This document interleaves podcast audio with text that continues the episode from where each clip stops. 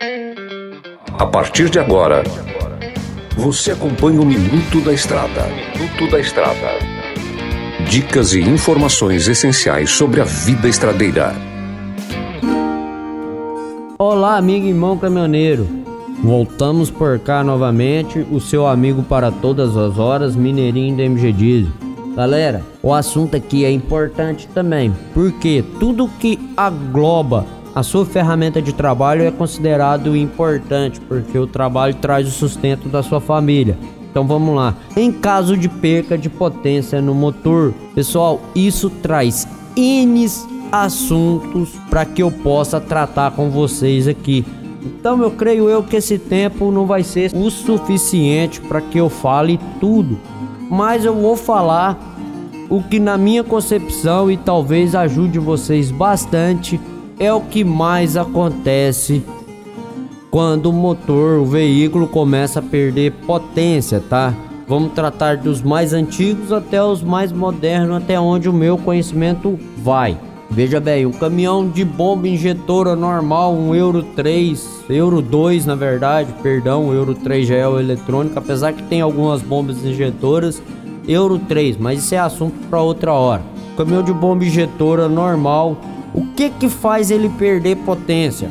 Vamos pensar lá direto do tanque. Primeiro fator que faz perder potência na parte da injeção do veículo de bomba injetora: entupimento das mangueiras, filtro de má qualidade, filtro obstruído, tudo isso faz perder potência. Se você tem um veículo que está perdendo potência, conferiu tudo isso, tá ok, beleza. Tô falando as partes externas, tá?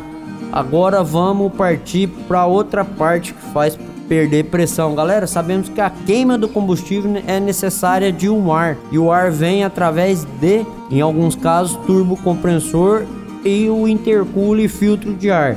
Se tiver alguma obstrução ou uma mangueira furada, seu caminhão também vai perder potência. Se seu filtro de ar estiver embaçado, seu caminhão vai perder potência. Então, cuidado com o filtro de ar, mangueira de intercooler, o turbo compressor falando no português chulo, a turbina também faz perder potência. E em alguns casos, agora mais extremo, o cabeçote não está vedando direito, danos no pistão, danos na parte de injeção do veículo, nos caminhões eletrônicos, é, na parte da injeção, unidades, bico injetores, bombas de alta pressão e também nos caminhões mais antigos, bomba injetora, bico. É recomendado pela montadora a cada 120 mil fazer uma reparação 150 mil.